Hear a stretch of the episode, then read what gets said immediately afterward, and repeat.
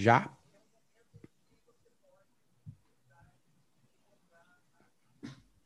Olá, gente. Sim, ao vivo, em vídeo, ao vivo, em vídeo toda quinta-feira. Nosso horário de gravação é entre duas e três da tarde e também ah, na sua gravação de podcast, né? Se você está vendo, não tem como nos acompanhar ao vivo em podcast. Só quem paga o YouTube e aí fecha o aplicativo sem fechar e deixa o som rolando. Aí pode nos acompanhar na quinta-feira entre duas e três da tarde. Nós somos o Era Uma Vez no Oeste, a gente está aqui porque a gente olha um episódio da série The West Wing e depois comenta. É, esses dias eu recebi o feedback de uma pessoa: ah, eu sempre pensei que precisava ver a série para acompanhar vocês e me enganei.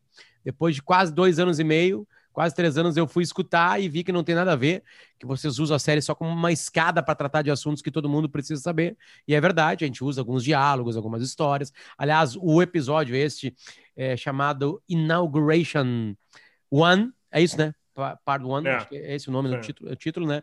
Que, aliás, é muito bom e dá vontade de continuar vendo pobre das pessoas que vinham na televisão, tinha que esperar uma semana para ver depois. Uh, é, ele, ele tem muitas coisas a serem linkadas, né? Sempre, sempre, sempre tem. Então a gente fica feliz com isso aí, certo?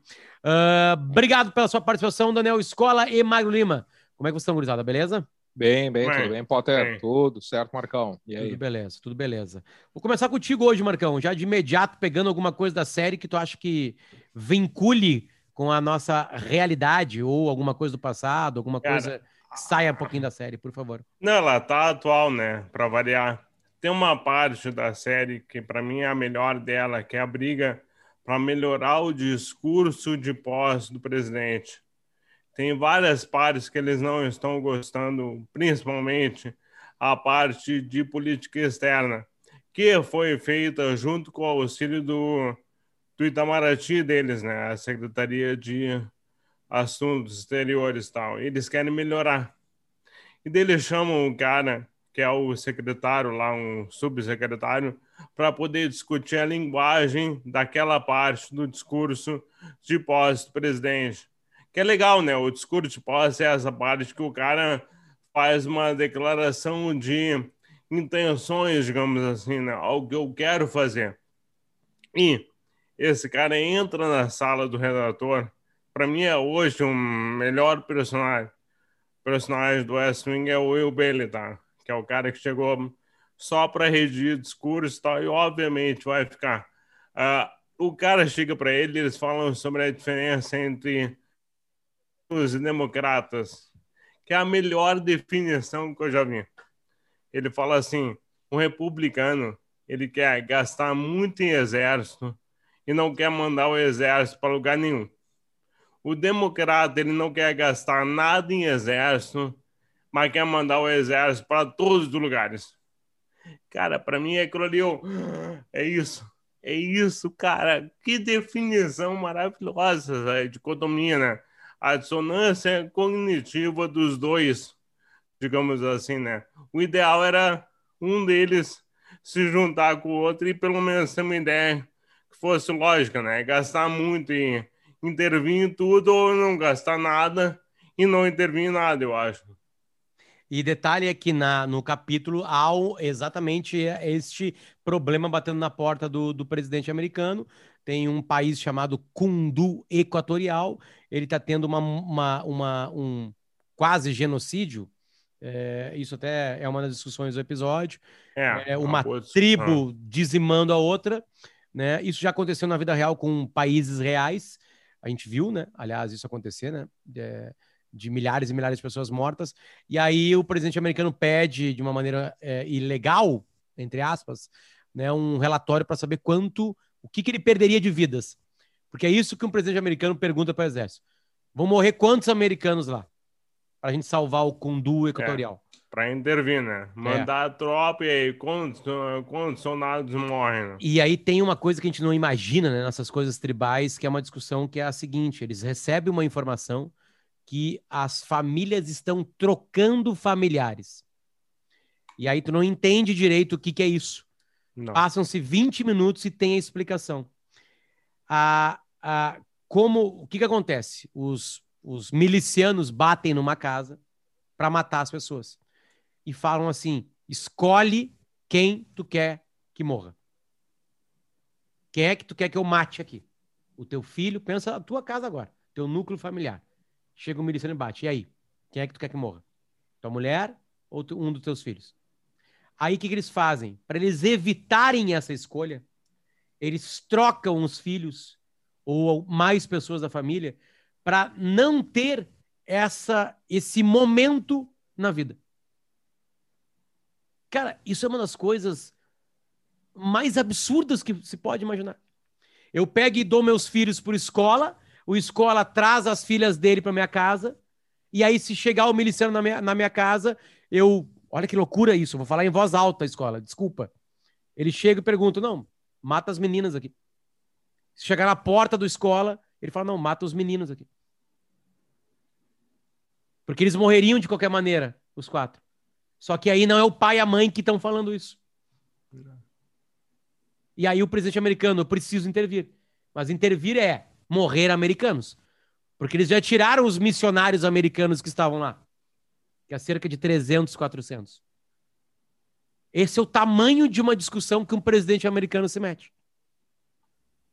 Sabe que eu, a partir desse episódio, fui ler um pouquinho sobre a história das, das inaugurations, né, das posses, das cerimônias de posse. E tudo que tudo que acontece, que aconteceu nesse ano, que aconteceu quatro anos atrás e sucessivamente aconteceu, vai acontecer e, e aconteceu até hoje na história, está ligada à, à primeira posse do presidente dos Estados Unidos. A primeira posse do presidente dos Estados Unidos, que foi toda elaborada pelo, pelo Comitê Especial do Congresso e pelo George Washington, o primeiro presidente dos Estados Unidos, tudo que foi feito ali considerado assim quase um template assim do que do que deveria acontecer, ser replicado. E isso é replicado até hoje, até o ritual esse da Bíblia. Né? Como assim, Estado laico, Uh, tu faz o juramento sobre a Bíblia, tem que ter uma Bíblia, que história é essa, por quê, né? Qual é a... Até isso, até esse detalhe, George Washington e, comitê, e o comitê é, do... Comitê Especial do Congresso americano, primeiro Congresso americano foi sediado em Nova York. Washington, a cidade, a capital não existia. Então, depois da declaração da Constituição, depois da, da independência, da, da formatação da, da Constituição, que foi uma coisa super difícil. Imagina reunir as colônias e fazer um conjunto de leis é, similares para todos aqueles estados que era uma colcha de retalhos e cada um pensava de uma forma diferente. Aquilo foi um só uns caras como Washington, o Thomas Jefferson, o John Adams, o, o Alexander Hamilton, só esses caras para o, o, o o Benjamin Franklin, Benjamin. só esses caras para conseguir fazer isso. E eles, e eles se reuniram então no Federal Hall em Nova York, onde fica Wall Street, e lá nesse prédio, era um prédio improvisado, foi sediada a primeira posse do primeiro presidente dos Estados Unidos, foi George Washington. E até a Bíblia, né, chegou lá em cima da o George Washington disse: Eu preciso de uma Bíblia. Os caras, não, como assim Bíblia? Não, me arranja uma Bíblia. Aí o comitê especial do Congresso foi atrás de uma Bíblia de qualquer maneira, porque esse ritual não existia. Esse ritual, não, a posse de um presidente não existia.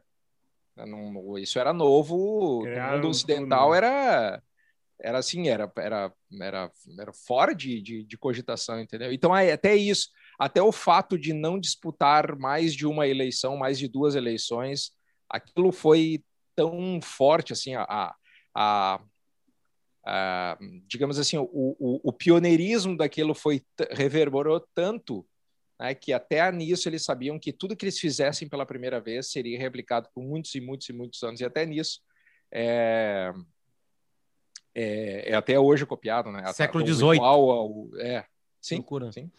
E, e é interessante porque é, essa relação que tu estava fazendo dos, dos, milicianos, Potter, sabe que às vezes a gente pensa assim que isso parece distante da gente, né? Como isso, como isso é distante da gente? Ah, esses países. É, eu lembro de, desses documentários sobre o Congo, né? Sobre o sobre a, a guerra na, na, na, na Etiópia, é, Angola na década de 70, Luanda, Ruanda, Ruanda, né? O genocídio de Ruanda e eu fico pensando, como isso é, era distante da gente, ou é distante, esse, esse é, essa barbárie, assim, né, de tudo, tu, por exemplo, no Congo, as pessoas são no Congo e em Ruanda, uma das vinganças é cortar o pulso uma parte do braço, né? Aí lembrei de uma história recente que eu queria contar aqui, é o seguinte, é, não faz muito tempo eu estacionei meu carro ali perto do Beira-Rio, não para ir no, no, jogo, mas eu, eu, eu moro perto estacionei para ir no mercado ali. E vem um senhor, assim, um senhor, um cara de 50, 60 anos, assim, se aproximou e disse, ah, bem cuidado, né? O flanelinha. Eu disse, claro. Aí virei as costas, fui. Quando eu voltei, comecei a conversar com o cara. O cara me reconheceu, né, e a gente começou a conversar. E eu vi que ele não tinha três dedos decepados aqui, assim. Eu disse, ué, o que, que foi acidente de trabalho? Ele, pá, eu vou te contar a minha história.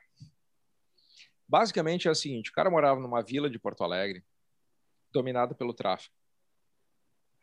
Isso alguns anos atrás já e ele foi injustamente, segundo ele, injustamente acusado de ter roubado uma creche. Só que a polícia subiu, fez a operação, é, tomou conta da, da vila ali, né? Subiram com várias viaturas, deu imprensa, aquela coisa toda, papapá, repercutiu o assunto, e os traficantes da vila ficaram loucos. E ele foi acusado de ter assaltado a creche. E aí, num belo dia, ele estava caminhando na rua, os traficantes pegaram ele, levaram para um lugar e disseram: escolhe os dedos. Como assim? Escolhe os dedos. E aí cortaram os três, os três dedos do cara. Essa foi a vingança por ele supostamente ter atacado a creche. Quando tu acha que essas coisas assim de milícias que decepam pedaços dos corpos das pessoas estão lá na África ou lá distante da gente, na verdade essa essa esse esses esse é, esses atos tribais, né, de, de, de, de brutalidade, de extrema brutalidade, estão tão perto da gente, né? Tão, tão... Sabe que eu vendo a série eu, eu fiquei pensando sobre isso, sabe? Fiquei pensando como as coisas às vezes estão mais perto da gente do que a gente imagina. Parece que são distantes, né? São aquelas coisas assim que a gente vê em documentários, em coisas assim do outro lado do, do Atlântico, e na verdade estão tão, tão mais perto. Não, e andam juntas, né? E eu sempre, Marcão, eu sempre fico pensando assim, toda vez que eu passo ali, eu penso nessa história, sabe? O quão perto nós estamos, isso não é longe da minha casa, não. quão perto nós estamos dessa extrema brutalidade que, que, que é o caso das milícias por diamantes lá no Congo, das, das tribos por diamantes, né? É o caso do tráfico de drogas aqui no Brasil. Mas tu quer ver uma coisa interessante, né? Tu falou da, da posse do George Washington, tá?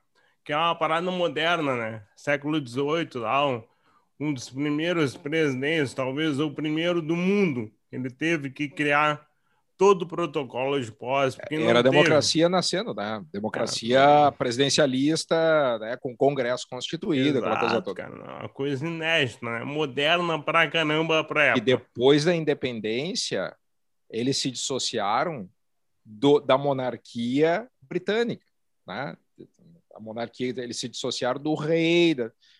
E na França, estava prestes, ou ali na mesma época, aconteceu a Revolução Francesa. Né? É, mas eles, eles começaram que 13 anos antes, né? Só que tu vê, né? É uma parada trimoderna, mas em 1804 o Alexander Hamilton, que é um dos caras que fez os Estados Unidos, né? Considerado um puta pensador, advogado, legalista, produtivo pra caramba, secretário do Tesouro Americano e tal, ele morreu num duelo, né? Com o vice-presidente Aaron Burr. Cara, e, olha só, eles, eles criaram um país, eles criaram uma democracia, eles fizeram algo sem precedentes na história da humanidade. Eles criaram todo o protocolo de Congresso, Constituição, presidente, por aí vai. E alguns anos depois, o Aaron Burr se irritou porque ele estava concorrendo para governador da, de Nova York, eu acho, porque o Alexander Hamilton disse que ele era indigno do cargo. E daí o Aaron Burr chamou ele para um duelo. Não é dois caras no Alabama que um pegou Não. a mulher do outro. É o Alexander fucking Hamilton e o Aaron Burr. E o Aaron Burr deu um tiro nele e matou o Hamilton, cara. Em 1804. E eles tinham acabado de criar um país. E o Do Aaron Burr zero. era, era tido como talvez uma das grandes eh, estrelas políticas em ascensão, possivelmente para ser presidente dos Estados Unidos, né? Exato. a, a- a- ali, ali, ali tem uma tem, tem, tem boas histórias para ser contada, né? O- eles, eles, eles, eles trabalhavam em torno da mesma causa, que era criar um país, criar uma nação, é, costurar as colônias e fazer disso, criar uma constituição, criar paradigmas e tudo mais, mas muitos deles se odiavam. Por exemplo, Thomas Jefferson odiava o John Adams, e John Adams odiava o Thomas Jefferson. É uma é, ah, é, assim, é, é é uma história extraordinária mesmo. Pois é. Mas tu vendo, né? A barbárie, ela era concorrente com a modernidade. Né? Uhum, Tava tudo uhum. na mesma época, eu quero É. dizer. Sabe que É, se tu for pensar, se tu for pensar, Marcão, até, até depois disso, né? Até da, tu tem cinco presidentes que foram assassinados. Cinco presidentes foram assassinados. Fora os dois, tentados, né? as tentativas, mais dois É. tentados, né? Isso, né? É, o Sim. Reagan o, e o Ted Roosevelt. Estão chegando algumas, algumas doações aqui para as nossas crianças, né? A primeira delas foi do Diógenes Silva, deu 99 centavos. Muito obrigado, Diógenes. O Thiago Marque foi lá, botou uma pipoquinha também e, e doou para a gente um valor de 4,90. O Patrick Vieira, 3, mais conhecido como Patrick Vieira, um dos maiores jogadores da história Muito da bem, França, Verdade. né? E o nosso querido Do Gil. Arsenal, né? né o, do Arsenal lá. É, ele foi mais famoso no Arsenal, é verdade. né? E o Gilberto Aquele Mon- time do Arsenal era sensacional. Eu Foi lembro campeão desse time invicto. do Arsenal. campeão invicto. Cara, eu lembro desse time do Arsenal. Eu, eu fui para Inglaterra em 2000. e Vai, eu vou parar agora para ouvir, porque a gente vai ter um momento raro agora. Daniel Escola É. falando de futebol. De futebol, É. eu fui. eh, Não, escuta essa. Então, Eu fui para Inglaterra em 2000 e eu fui, várias, fui em vários jogos, tá? E a Premier League é sensacional, né? E o Manchester United era imbatível, imbatível. Aí chegou um cara lá chamado Cristiano no Manchester United em 2000. Cristiano, Cristiano, português e tal. Só que Do- 2002. Ele foi apresentado junto com Cleberson, isso, isso aí, campeão- isso aí, era isso aí. campeão do mundo pelo Brasil. Tem a foto dos Isso aí, dois sendo 2002. apresentados no mesmo dia. Não, É, e é, só que todo mundo conhecia ele como Cristiano, né? Claro, só Cristiano. Só Cristiano E aí, só que o Ronaldo tinha sido campeão do mundo. do mundo. Isso foi, acho que foi logo depois da Copa, né? Foi imediatamente depois. Isso, isso aí. Aí tá a ligação. Eu fui em 2000, mas fiquei até é, da- do final de 2013. Então foi nesse período aí. E aí o, o todo mundo como Cristiano, Cristiano, Cristiano. Mas como ele é Cristiano Ronaldo e o Ronaldo estava em alta, ele virou o Ronaldo.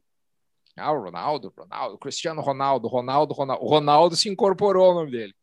Mas tinha vários brasileiros. Tinha o Edu no, jogando no, No Arsenal. no, no, no Arsenal. E o Arsenal era um baita time. O, cara. o Arsenal também tinha um campeão do mundo do Brasil, que era o Gilberto Silva. Gilberto Silva. O Gilberto Silva veio logo depois. O, o técnico era o Arsene Wenger. Arsene Wenger, isso aí. Ficou, acho que uns 20 anos no, no Arsenal. Por aí. Cara, Thierry Henry, Bergkamp. Berkham, É, o goleiro. Puta, o goleiro era o Calma aí que já vem. holandês, cara. Van der? Sar. Van der Sar. Era der Cara, era um Periquito. timaço, era um timaço de futebol. Só que o Manchester United era imbatível com o Alex Ferguson e tudo mais. E eles vinham, era assim, ó, Arsenal ou Manchester, um dos dois. É, eles se, se revezavam. Tinha o Liverpool, que era que tinha o, O Gerrard. o, o Michael Owen, que era a estrela. E eu fui em vários jogos, cara. Vários jogos foi. Que demais, que demais. Então, É. o cara que mais foi em jogos da Premier League aqui é o Daniel Escola. Bah. Tá aí. Não, eu fui, eu fui em alguns, né? Não muitos, mas Então. vocês- Não, eu fui num. vocês- Eu fui em zero. É, não, eu fui, Tá fui aí. mais. Tanto Tá foi que mais foi. é. O Gilberto Morbach, esse pequeno gêniozinho, está aqui que hoje nos acompanhando. Ele disse que o Ron Chernow, é verdade, tem uma biografia magnífica do Hamilton. É. O, o, eu não li lançada, lançada em português, lançada para a nossa é, linguagem. O Ron Chernoff é o. Puta, ele fez a biografia do Rockefeller também. É. Do Lincoln. A, a, é. O Hamilton ficou mais famoso ainda agora por causa do musical, né? É, o musical é baseado muito na biografia do Ron Chernoff. É. é. Eu não sabia disso. Então, obrigado, rapaziada, tá doando aqui. O Leandro Marti, é, Martelli também. E é o Douglas também. Valeu mesmo. Bom, mas o que eu ia falar é o seguinte: eu morei, é, eu, eu passei pelo Alegrete, que é uma cidade do oeste do Rio Grande do Sul, na fronteira oeste, onde estão dizendo que os baguais, o, o, o gaúcho ou gaúcho, é de lá, né? É aquela grossura. Já contei uma história. Eu tinha uma, um amigo meu de, de colégio, o Alan, que ele tinha, o pai dele tinha uma sorveteria. E aí, de tarde, para comer um sorvete, no final da tarde, a gente trabalhava na sorveteria do Alain. Aí eu ficava a tarde toda lá no Alain, né? E aí um dia entrou um gaúcho na sorveteria. E aí o gaúcho entrou para fora, a gente via que ele vinha de fora, tava fedendo a esterco. Né? E ele entrou na sorveteria e aí falou assim, ó, me dá um sorvete. Aí o Alain perguntou, pegou o, o conezinho, enrolou no papel assim, e aí falou assim, qual sabor que o senhor quer? Aí ele olhou assim, falou, Qualquer um. Cara, o que que tu cara, faz? Não interessava o sabor pro cara. O cara eu ia provar o sorvete pela primeira é. vez. Aí pô, eu cheguei e falei. Sorveteria. Eu falei, pô, dá o de pistache lá, que ninguém pediu nada hoje. Aí ele deu de pistache. Imagina um gaúcho comendo. Mas o que acontece é o seguinte: Explicar falam. O que é pistache pro cara. Falam que o alegrete é a coisa mais grosseira, grotesca, blá blá blá, os baguais, é, violência, né? O meu período de maior violência na vida não foi em Alegrete. Foi uma cidade no interior da Bahia chamada Ibiqui. Meu pai foi para Ibiqui, ele era funcionário do Banco do Brasil, porque lá pagava mais. Eles recente aberto uma agência do Banco do Brasil na cidade. Então tinha uma Caixa Econômica Federal e a agência do Banco do Brasil, recém-aberta. Ganhava mais quem ia para lá, né? Meu pai só tinha eu e meu irmão. A minha irmã nasceu na Bahia, mas não nasceu lá, nasceu em Itabuna, que é uma cidade maior. E em Ibiqui, eu vi um amiguinho meu da escola atirando um foguete e perdendo a mão dele. Eu vi a mão dele saindo com o um foguete e só o toquinho e saltando tudo assim. Tipo assim. Sério? Cena de guerra. E um dia nós estávamos no único restaurante da cidade, né? Que era uma casa que abriu uma varandinha assim para e botou cinco mesas lá. Tinha umas lanchonetes, uns trailers assim. E aí daqui a pouco a gente ouviu dois tiros, né? Pelo meu conhecimento bélico, que é igual ao, ao do Jair Messias, dois tiros de 22. Calibre 22. né? Eu tinha, isso era 1986, eu tinha 7 anos de idade. A gente saiu do restaurante, né? A minha irmã já tinha nascido, era, era, tava no carrinho dela. A minha irmã mais velha, a Aline.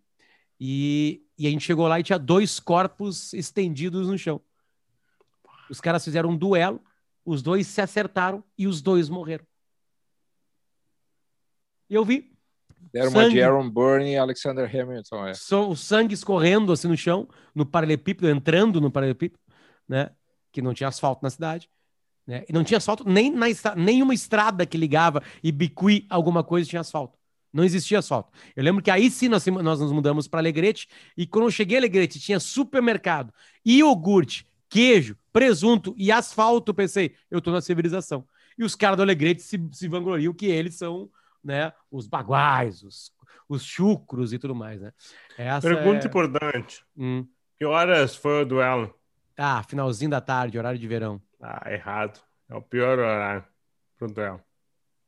Era, era um... Foi no como Lusco assim, pior, Como assim pior horário? Tem horário para sabe qual é? Claro, meu. Claro, claro. Meio-dia em ponto. Porque não, tem, porque não tem sombra para ninguém, né? Não tem interferência do sol no olho de ninguém. Um dos melhores filmes de faroeste da história chama-se Noon, que é Matar ou Morrer, com o... Puta, agora não lembro. Gary Cooper. Tá, o Gary Cooper é o ator mais econômico da história. Ele atuava com o rosto dele impassível poucas palavras, mas ele era maravilhoso. E Matar ou Morrer é um dos primeiros filmes que é feito naquele tempo corrido, tipo série 24 horas, sabe? Ele tem uma hora e meia e ele começa às 11 e meia da manhã e vai ter um duelo ao meio-dia at high noon. Então todo filme ele tem aquela tensão de que tá chegando a hora do duelo. Cara, é um baita filme. Péssimo que eles fizeram isso aí. Agora o cara que ficou contra o sol e ainda assim conseguiu matar o outro, esse cara é foda. Foda. O, pra mim, o melhor filme de, de western, que é... Não é um filme para estigmatizar os, os perfis, né? Porque os, os western tem isso, né? Tem, tem filme de western que é para estigmatizar o perfil, né? É o índio, o mexicano. O índio, tá. é, o, é, o, é o índio mexicano, é o bandido, né? é, é os imperdoáveis. Bah. É, Muito bom. Essa é... é foda. Cara, é o Oscar, né? Filme é... do, do, melhor ator Aliás, da história dos Estados Unidos e é do o... melhor ator com pensamentos políticos dos Estados Unidos. O... Esse filme Clint tem Eastwood, Clint Eastwood hum. e, e Gene Hackman, cara. É, é foda. Esse Morgan filme tinha que estar tá no... Esse, esse filme é isso largar... Eu, eu sei que... Esse filme tinha que estar tá no... Eu vou marcar o Boninho, vou contar isso aí. vou fazer... Quando a Lumena é. ganhar o direito de ver um filme lá dentro, passa esse filme lá e só larga a Lumena ao vivo comentando o filme. Né? Vamos ver o que, que vai sair de lá, né? Para quem não sabe, é, os Estados Unidos teve uma mudança nessa temporada do nome de uma franquia de futebol americano. O Washington Redskins agora só se chama Washington. É. O Redskins agora virou uma, um palavrão, uma coisa que lembra o extermínio indígena nos Estados Unidos.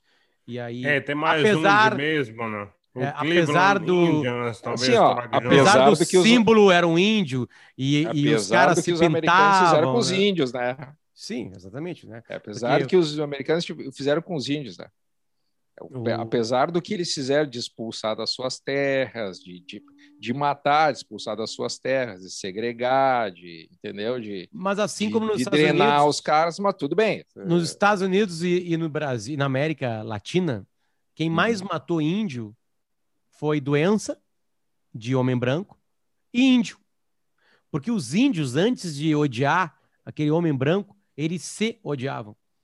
E o homem branco usou da sua astúcia e o seu mau caratismo para procurar outras tribos para chegar lá e dizimar a, a, os outros indígenas, porque eles queriam, no fundo, o que nós temos hoje. Talvez nós moremos agora em cima de um, uma terra indígena onde um homem branco dizimou. É tipo chegar no Rio de Janeiro. Tu chegou no Rio de Janeiro, tu já está cometendo alguma coisa ilícita. Né? Tipo assim, né? O... Tu falou aí de, de, o mais próximo, próximo tu chegou de uma cena de brutalidade, né? Eu me lembrei de uma história, é história de repórter, né? Aquelas coisas assim que tu, tu, tu, tu tá indo para uma pauta e descobre outras sem querer, né? Uma vez eu estava indo para uma pauta na Zona Sul de Porto Alegre, eu era repórter, isso deve ter sido 2006, 2007, talvez, ali quando a violência estava mais mais presente ainda do que é uh, atualmente. E aquelas coisas, estava indo para uma pauta, nem me lembro o que, que era, assim, tanto que a pauta nunca existiu, né?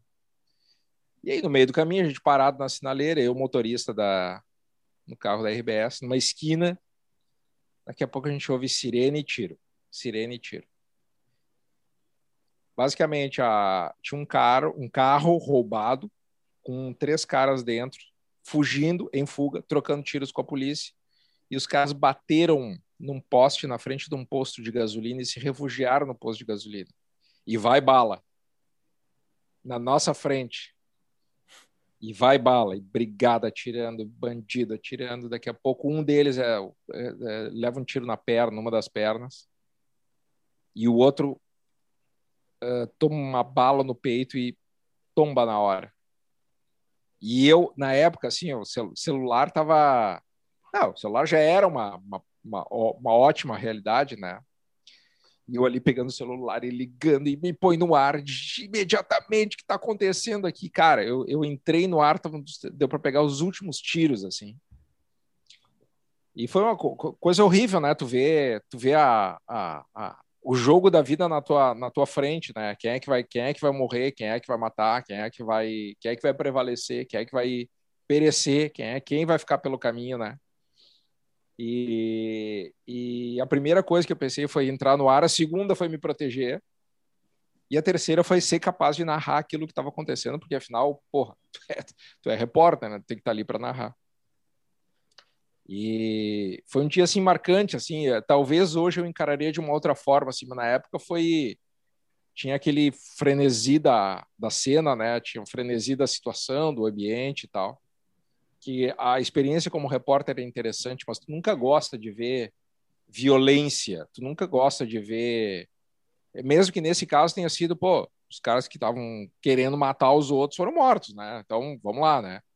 Uh, mas é, nunca é bom, assim. E, e aí eu, eu, lembrei de uma história que é um, é um velho, velho clichê, assim, quando querem criticar a imprensa. A imprensa adora a morte, a imprensa hum. adora sangue, a imprensa adora. A imprensa não adora isso, infelizmente, ou felizmente, a imprensa não adora isso. Imprensa não, eu posso garantir para vocês que imprensa séria, independente, é, que, que, traduz as coisas com equilíbrio, não, não gosta disso. Mas essa é uma parte da nossa realidade, infelizmente. É... Enfim, era isso. Um, um, a, a, movimentação social brasileira que aconteceu nos últimos 30 anos, né? Começa ali com, com uh, depois da democracia com o Plano Real, uh, é consolidada pelas movimentações dos primeiros governos do PT, né? Uh, de movimentação mesmo de classe, assim, traz para a gente histórias que não chegavam nunca para a gente, né? É, traz pessoas com dá voz e aí junto com a internet a gente consegue ver, né? Esse tipo de violência que não chegava. Essa violência não chegava, não chegava. Era uma coisa de gueto, assim. Claro, se quiser continuar que não chegue, né? É só tu evitar que isso chegue em ti. Não a violência, eu digo, mas as histórias, né? E essa movimentação, assim, jogando um pouquinho agora ao lado da Lumena, é, é, é, essa é uma, é, é uma movimentação muito importante para a gente conseguir sair é, do buraco brasileiro que a gente está. Né? É, é, um episódio, voltando a ele, um episódio onde o presidente está se preparando, ele vive esse, a gente já contou essa coisa do Kundu equatorial, é, e, e, tem essa coisa do, do da, que é uma coisa que é muito firme no, no, na, no texto do Aaron Sorkin, que é o texto. O Marcão chegou a falar isso, né? Da importância. E aí a gente tá. Isso é uma coisa que foi abandonada nos últimos tempos mesmo, assim. Do peso da palavra do presidente. O Donald Trump e, e, e o Bolsonaro, eles acabaram com isso, né? Porque mesmo é, é, a, a, Dilma, a, as declarações da Dilma, elas eram, as declarações erradas, e ela teve inúmeras, eram muito mais memes, né, do que, do que agressivas, entre aspas, né? Apesar de ela, ela no contato com algum, com a imprensa, assim, ela não era a melhor pessoa para isso, né? Não estou comparando nada, né? E, e uh, o Bolsonaro e o Trump jogaram isso na lata de lixo, assim um cuidado todo especial que o Aaron Sorkin dá a o quão é importante. Porque um cara que. Esse Eu vou cara, polemizar. O Bailey, esse, só, para acabar, só para acabar. Hum. Esse, esse Bailey, ele tá, ele tá lendo todos os discursos da vida do presidente para tentar encaixar a linguagem dele com a do presidente. Ele descobre um, um discurso antigo que o presidente falava sobre El Salvador. Lá estava tendo um conflito, ele queria que os Estados Unidos se metesse e, e tentasse consertar esse conflito, porque uma vida salvadorenha vale a mesma que uma americana. E ele faz essa provocação ao presidente, né? Tipo assim, como, como interessa o que um presidente da República escreveu, falou e vai falar. A gente meio que perdeu isso, assim, esse roman... Eu já, já não sei se era romantismo na, na época que o West Wing ia para o ar, que era na primeira década do, do milênio, desse novo milênio, né? Mas para mim isso foi perdido. Escola, polêmica. Eu, eu, vou polemizar. Sabe que as férias são interessantes porque uh, quando fiquei, eu fiquei uns dias em casa, né? Hoje eu não estou em casa, tô, mas estou em casa, tô, tô isolado aqui na, no litoral. Uh, eu fiquei uns dias em casa, comecei a fazer uma arrumação na minha casa, encontrei vários materiais. Eu, eu guardo tudo, cara. Eu sou, eu sou um, um péssimo acumulador. Aliás, eu sou um bom acumulador. Eu sou um péssimo minimalista para assuntos de jornalismo. Então, cara, eu fui olhar minhas coisas. Eu tenho uma caixa de coisas praticamente. Eu vou mandar uma foto para vocês. Tem uma caixa de coisas que eu trouxe da, da posse do Trump em 2017. Eleição e posse, eu guardo tudo no mesmo, na mesma caixa. Uh, e eu guardo os jornais do dia da posse e do dia seguinte à posse. E a posse, o discurso de posse, a Rádio Gaúcha transmitiu ao vivo e eu fiz a tradução simultânea, tive o prazer de fazer a tradução simultânea é, no programa Gaúcha Mais, do Leandro Stout. Hum. O discurso de posse do Trump não foi uma tragédia. Eu estava justamente lembrando sobre isso, como os períodos são diferentes. Porque a. Claro que é, a, a, a, não se sabia que presidente ele seria, sabia-se que presidente ele poderia ser, mas não sabia, não se sabia que presidente ele seria. E o discurso de posse dele não foi uma tragédia. Aliás, não foi ruim. Ele foi mediano. Ele foi um discurso ok, entendeu? Que, que, que não, não decepcionou os obamistas mais fervorosos, decepcionou é, os, os, os, os, democratas mais mais apegados, mas não ele não foi um discurso de, que pregou divisão, por exemplo.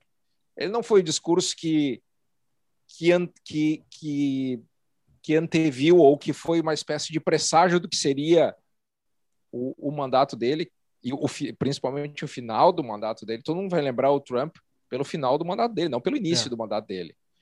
Ou, ou pela, pelo discurso de posse. O discurso de posse dele não foi, foi agregador, foi Make America Great Again, todas aquelas coisas lá, mas é, não foi nem de perto aquilo que o Trump foi no final do mandato dele, ou foi até na campanha eleitoral.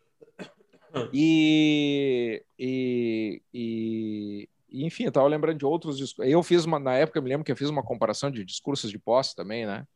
É, e fui ler outros discursos de posse. O discurso de posse do Lula vocês leram o discurso? Vocês lembram? Vocês não lembrar o discurso de posse não, não. da primeira, da primeira. O mundo começou em 2003. Antes, antes foi uma tragédia. É, ele assumiu nas cinzas, né? sem reconhecer tudo aquilo que os governos anteriores tinham feito. Os, os dois governos do Fernando Henrique tinham feito. Primeiro, a, a, ajeitar a economia brasileira.